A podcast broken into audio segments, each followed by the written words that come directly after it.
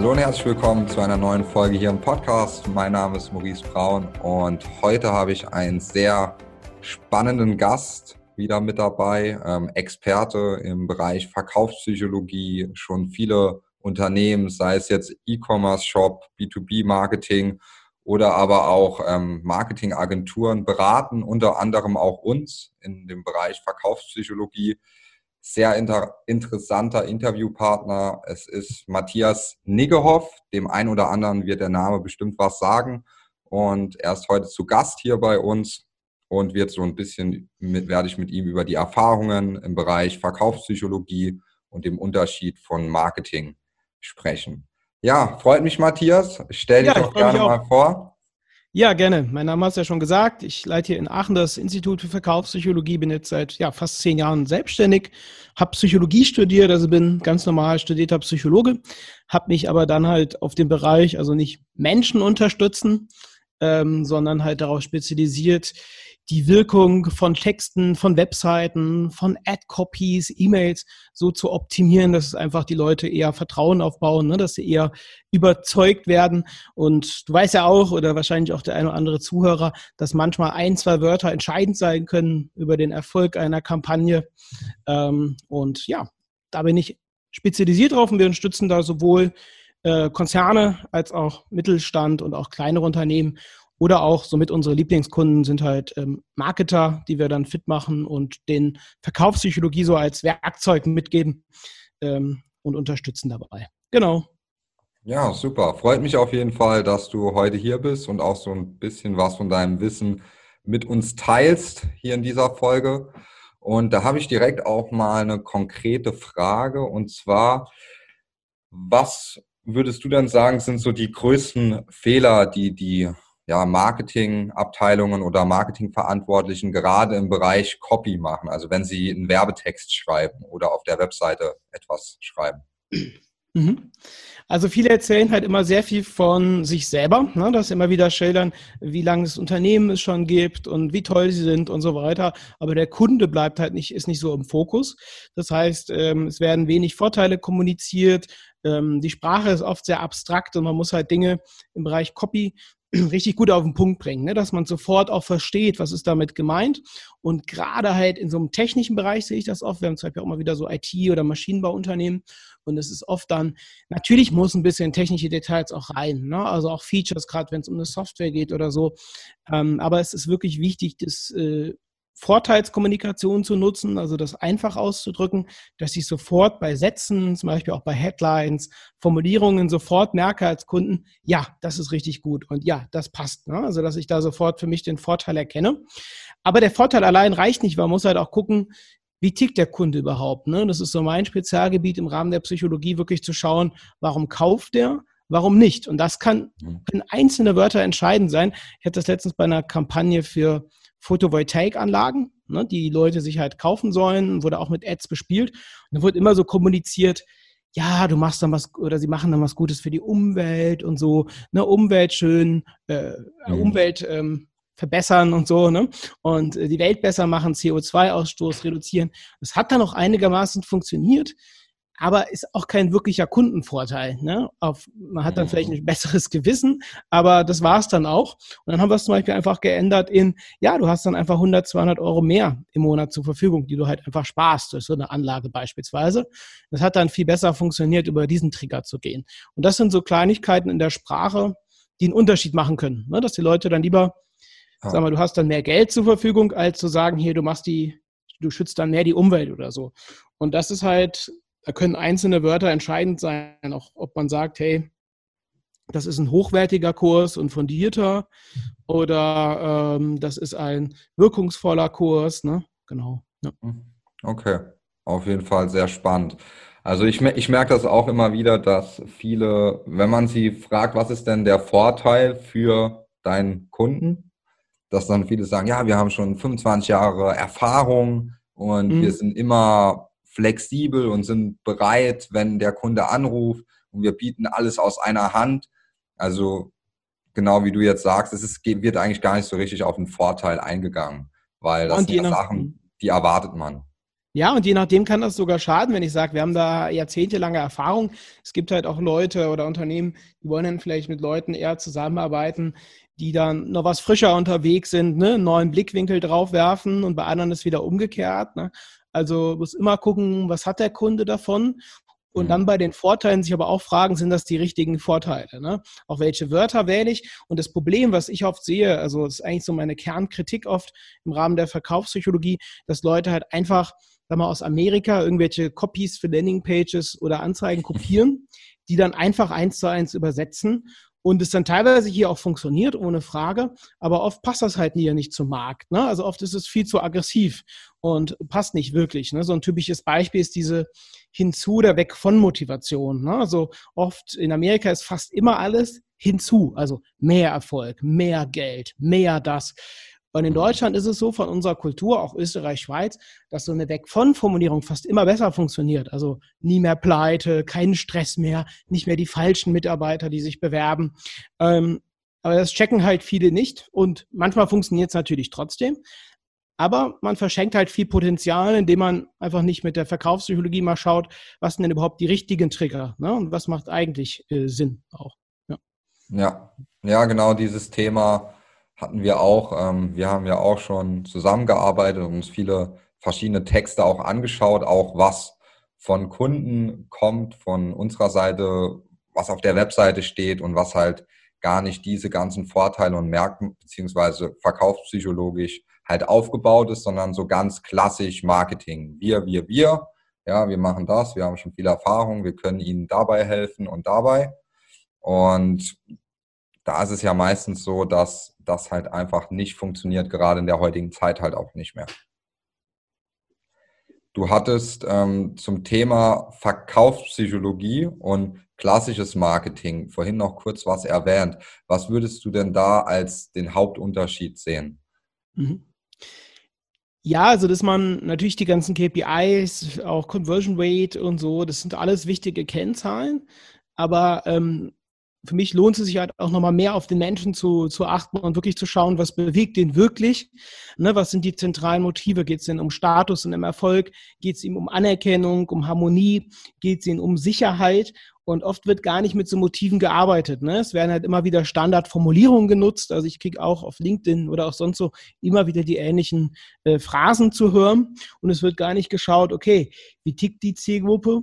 Und also oft wird mit so Standard-Personas gearbeitet, ne? aber es geht, wird nicht tiefer gearbeitet und wirklich geschaut, okay, was sind zentrale Motive? Ne? Und das sehe ich halt in dem, in dem Standard-Marketing ist es sehr viel und damit wird halt viel Potenzial verschenkt, weil man halt einfach nicht guckt, okay, gibt es vielleicht auch andere Trigger außer Verknappung, die auch funktionieren könnten. Ne? Und ähm, es gibt hunderte von verkaufspsychologischen Triggern. Das sind einfach Botschaften, Formulierungen, die dazu führen, dass Leute Kontakt aufnehmen oder in einem Shop dann auch direkt kaufen. Und oft wird halt immer auf so Standardsachen, ne, dann hast du ein bisschen Social Proof drin, hast ein bisschen Verknappung drin, ähm, aber viele andere Sachen nicht genutzt, die dann nochmal was individueller sind. Und das ist so eine Kritik, dass dann oft einfach hier eine Vorlage genommen wird und dann einfach das so gemacht wird und es dann alles irgendwie auch gleich aussieht oder gleich klingt. Und ähm, ja, das ist eigentlich so das, das, das, das Hauptding, mhm. genau. Ja. Ja.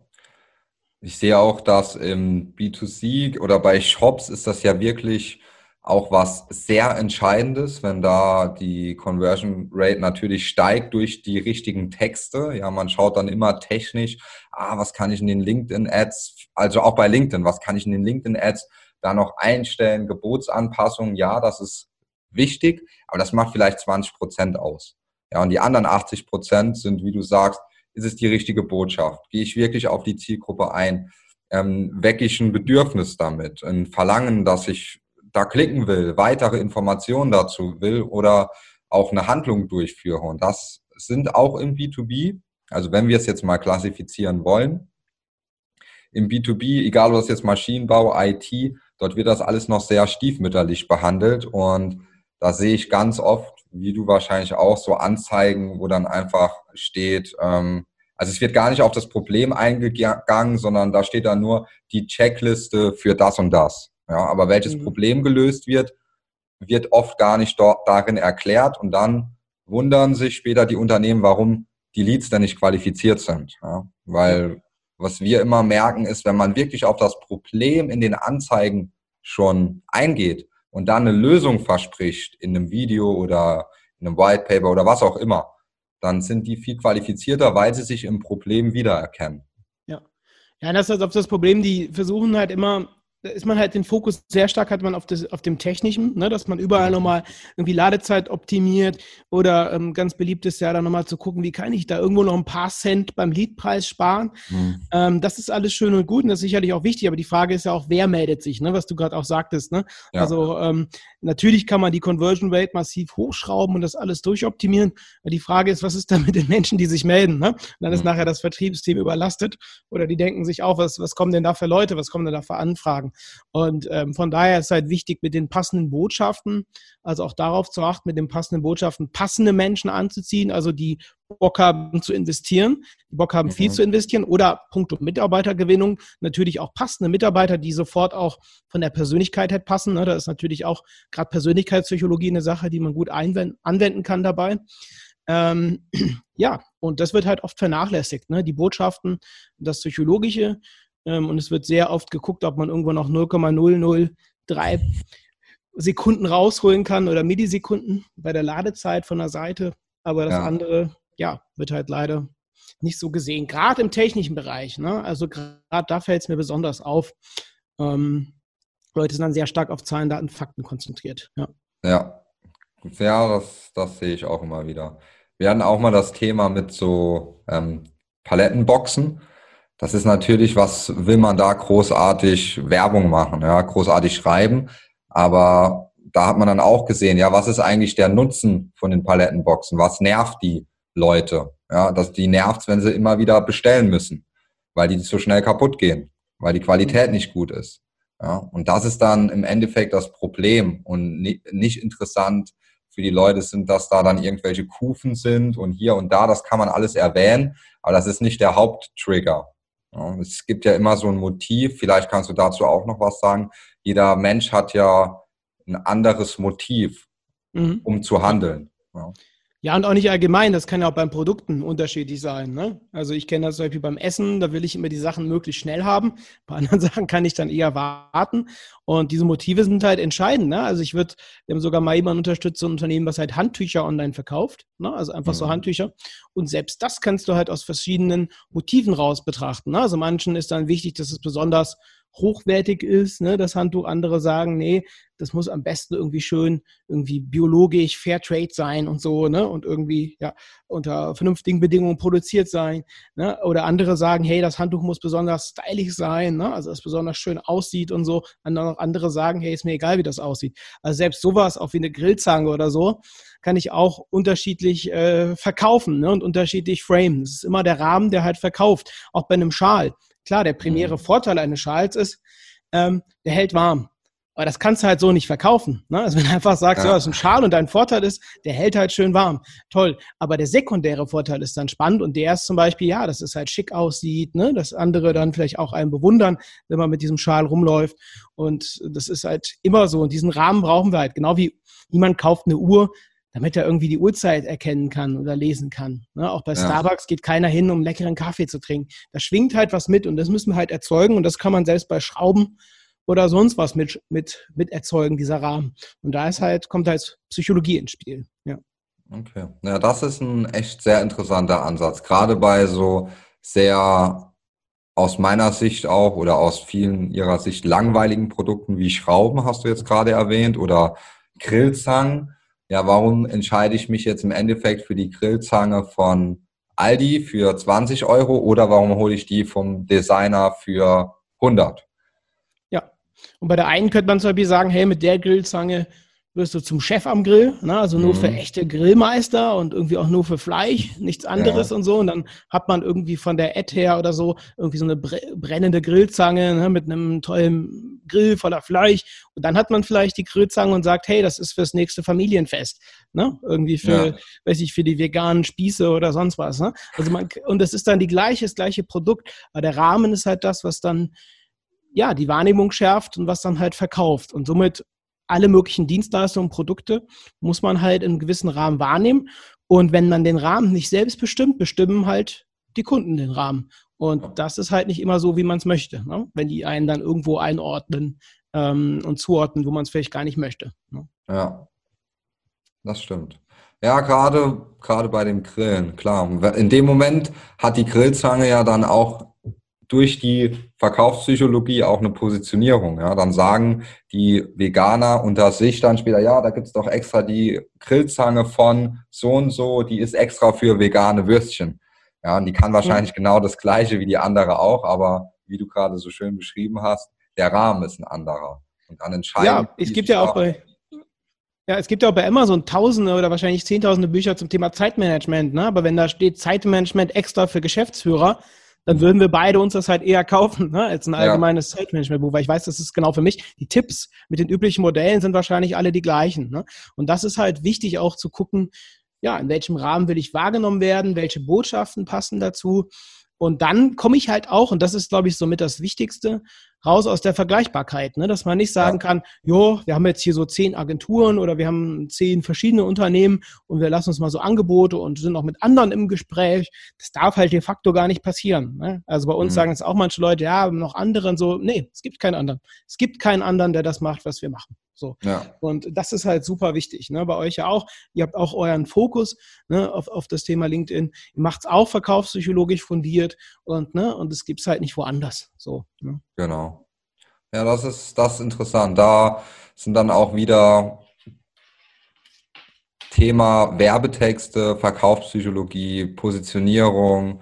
Da haben wir auch immer wieder Ansätze oder immer, das ist meistens immer die Grundarbeit, die gemacht werden muss, bevor man überhaupt auf LinkedIn oder sonst wo Werbung effektiv schaltet. Ja, deswegen muss man sich das immer ganz genau anschauen. Ja, schauen wir uns ja auch immer an. Macht es überhaupt Sinn, in den Bereich reinzugehen? Oder sollte man sich vielleicht, wie jetzt in dem Beispiel, bleiben wir mal bei den Palettenboxen, erstmal auf die Lebensmittelindustrie fokussieren, weil die dort sehr sterile Sachen brauchen. Ja? Und dann heißt es nämlich später in der Industrie, ja, für diese sterilen Boxen ist der und der Anbieter der geeignete. Und dann ist man, wie du auch gerade gesagt hast, nicht mehr in der Vergleichbarkeit. Ja, ja, genau, ja. Und das ist wirklich wichtig. Und da kann man halt über die Texte das machen, man kann es über die Bildsprache steuern.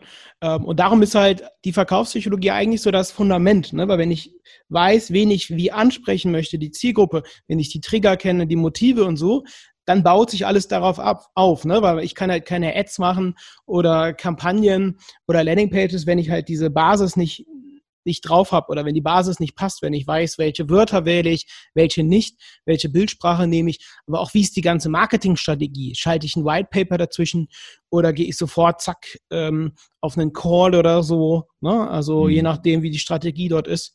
Und ähm, aber auch im Thema Mitarbeitergewinnung, das wird überhaupt nicht oder kaum genutzt, ne, dass man überhaupt überlegt, ja. welchen Mitarbeiter will ich gewinnen, wie ist die Persönlichkeit ähm, das sind schon Unternehmen, die bei uns, also wir machen ja keine Mitarbeitergewinnung, aber wir haben immer wieder Kunden, wo das dann doch irgendwie aufkommt. Und ich dann auch sage, es gibt halt Modelle aus der Psychologie, die kann man auch da nutzen, um die passenden Leute anzuziehen. Auch da ist ein Unterschied, ob ich sage, hey, es gibt gute Aufstiegsmöglichkeiten oder auch flexible Arbeitszeiten. Dann gibt es mhm. halt Leute, die triggert genau das negativ. Flexible Arbeitszeiten, ich habe hier Mitarbeiter sitzen bei uns, die kriegen da Stress. Die wollen mhm. keine flexiblen Arbeitszeiten. Die wollen um 8 Uhr kommen und dann, sagen wir mal, um 17 Uhr gehen. Ne? Ja. Aber auf keinen Fall Flexibilität. Das macht man. Andere sagen, ja, super. Ne? Ähm, ich kann flexibel mir das einteilen. Genau wie Aufstiegsmöglichkeiten gibt es auch Leute, die wollen das gar nicht. Ne? Die mhm. sind einfach zufrieden mit dem, was sie machen. Ähm, genau wie familienfreundliches Unternehmen. Ne? Auch das zieht bestimmte Leute an und andere schreckt das ab. Ne? So High Performer. Ja die verjagst du damit, wenn du sagst, oh, das ist ähm, total familienfreundlich und alle haben sich lieb bei uns. Ne? Ja. Äh, das ist äh, gut, das ist jetzt nochmal ein anderes Thema, ne? aber auch da kann man sowas natürlich einsetzen, je nachdem, was ich sage. Ja, ja nee, finde ich aber höchst, höchst interessant. Das haben wir auch schon bei unseren, bei unserem Thema in der Mitarbeitergewinnung immer wieder gesehen, dass man halt gewisse Personen durch gewisse Texte anzieht, auch durch Bilder und je nachdem, wie man das dann endet, melden sich andere Personen. Jetzt auch gerade, wo du gesagt hast, familienfreundliches Unternehmen, meine ich jetzt gerade zu dem Moment, würde sich davon nicht angezogen fühlen. Ich würde dann auch, egal, wenn die noch reinschreiben würden, Aufstiegschancen hier und da, würde ich schon denken, ah, das ist eher, einfach nur wegen dem Wort, das ist eher so ein Familienbetrieb, da geht alles ein bisschen entspannter zu, da ist jetzt nicht alles so schnell. Das sind meine Assoziationen, die ich damit verbinde. Ja, das bei mir gehen eh die Alarmglocken an, auch wenn man sagt, ja, wir haben ein ganz harmonisches Team oder ne, mhm. alle haben sich bei uns lieb auf Augenhöhe, da gehen bei, dir, bei mir die Alarmglocken an, weil einfach Konflikte und auch mal Reibung super wichtig sind, sonst entwickelt ja. sich ein Unternehmen gar nicht weiter. Ne, es, es, ist ganz schlimm, wenn sich alle gut verstehen und keiner auch ähm, ja, keiner auch mal sagt, hey, das können wir auch anders machen oder so. Ne? Also, ja, mhm. ja das, das ist echt ein interessanter Punkt. Also man sieht, man kann diese Verkaufspsychologie und allgemein das Thema Psychologie auf alle Bereiche im Prinzip anwenden, egal ob es jetzt Kundengewinnung, Mitarbeitergewinnung, Website-Optimierung ist, da bestehen extrem viele Möglichkeiten. Mhm. Auf jeden Fall, Matthias, dir vielen, vielen Dank für den spannenden Einblick. Was ich dich tatsächlich auch noch nie gefragt habe, die Frage ist mir jetzt gerade auch gekommen, deswegen stelle ich sie mal, und zwar, warum hast du dich denn eigentlich damals entschieden zu sagen, okay, ich gehe jetzt mit dem Thema Psychologie nicht in das ja, in das allgemeine Thema, wo man das eigentlich so herkennt, so Psychologe und ich muss zum Psychologen, weil ich irgendwie mit irgendwas nicht klarkomme, sondern dass du dich dann dazu entschieden hast, okay, ich gehe jetzt in den Bereich Wirtschaft. Mhm, ja. Also ich habe ja vor dem Psychologiestudium noch eine Ausbildung gemacht im Bereich äh, Fachinformatik. Ne? Ich bin ja auch ausgebildeter Fachinformatiker und habe halt mit 14 damals im Jahre 2000 so meinen ersten Online-Shop programmiert, selbst programmiert, auch Software früher entwickelt, war so ein richtiger auch Programmieren-Nerd, also mit C++ und so. Und äh, habe dann halt irgendwie erkannt, äh, bei dem Shop damals, der war jetzt nicht erfolgreich oder so, haben irgendwie nur Freunde, Familie ein bisschen was eingekauft damals. Äh, rechtlich hätte ich den auch gar nicht äh, betreiben dürfen, ne? wusste ich damals nicht. Und ähm, ja, und äh, fand das halt immer spannend, habe immer wieder gemerkt, okay, äh, die Bildsprache, die Copies und so, also damals habe ich es noch nicht Copy genannt, aber ich halt merkte, okay, man muss es halt irgendwie menschenfokussiert machen. Ne? Und auch in der Ausbildung äh, war das dann auch mal so, wo ich mir dachte, okay, wir haben jetzt so diesen technischen Fokus und so, aber was ist mit den Menschen? Und dann habe ich halt das Psychologiestudium drangehangen. Das war eh schon immer ein Traum und habe halt da schon immer überlegt, okay, wie kannst du Sachen optimieren? Ähm, und dann kamen so die ersten Projekte da wusste ich auch teilweise gar nicht so, okay, was mache ich da oder so. Irgendwie eine Kochschule aus Köln, das war so, so mit so der Durchspruch. Und die auch gesagt haben, ja, guck mal, wie wirkt das denn psychologisch? Dann habe ich so ein paar Tipps gegeben, ähm, ohne jetzt große Erfahrung zu haben in dem Bereich. Und ja, dann hat das zu mehr Buchungen geführt. Und dann habe ich gesagt, okay, das ist ein spannendes Feld und auch ein Feld, was ja kaum jemand beackert oder wo kaum was drauf ist. Ne? Also es gibt ja. nur wenige Unternehmen, die das wirklich nutzen mit der Verkaufspsychologie. Und die es halt nutzen, die können sich damit einen Vorsprung verschaffen. Das habe ich ja damals so erkannt. So, also insbesondere ja. halt durch die Vergangenheit auch im IT-Bereich und Webentwicklung habe ich früher viel gemacht. Ja. Mhm. Extrem spannend. Also ich, wie gesagt, finde das Thema ja auch extrem spannend. Verkaufspsychologie, wir nutzen es auch für unsere Anzeigen, für die Anzeigen von Kunden, ähm, weil es einfach sinnvoll ist. Es hat uns auch einen Boost gegeben, ja, egal ob für unsere Anzeigen oder Anzeigen von Kunden, allein das Wissen zu haben, und so unterscheidet man sich dann halt auch in dem Sinn von anderen Agenturen oder anderen Dienstleistern. Und ja. in diesem Zuge, falls jetzt auch hier jemand dabei ist, ja, der da sagt, hey, Verkaufspsychologie, interessantes Thema. Matthias, wie kann man sich da am besten bei dir melden? Ja, gerne einfach auf ähm, onlineverkaufspsychologie.de gehen oder einfach meinen Namen googeln, Matthias Nickerhoff und da gibt es einmal meinen Podcast zum Anhören. Ich habe auch einen großen YouTube-Kanal, wo auch viele Beispiele sind und Videos. Das ist so der Gratis-Content. Da gibt es vieles zum Anhören, so als Inspiration. Und dann kann man einfach auch über die Seite natürlich auch Kontakt aufnehmen und dann ein Erstgespräch vereinbaren. Ja. Super. Also ich kann es empfehlen. Wir nutzen das alles sehr zufrieden. Und ja, in diesem Sinne, Matthias, vielen, vielen Dank für deine Zeit, für Gerne. deine Einblicke und hat mich sehr gefreut, dass du heute hier Gast warst. Vielen Dank und gutes ja, Umsetzen schafft Umsatz. Nochmal an die Zuhörer. Setzt das um, was ihr auch so mitgenommen habt oder was ihr generell auch im Podcast so mitnimmt. Und vielen Dank. Danke dir. Ciao, ciao.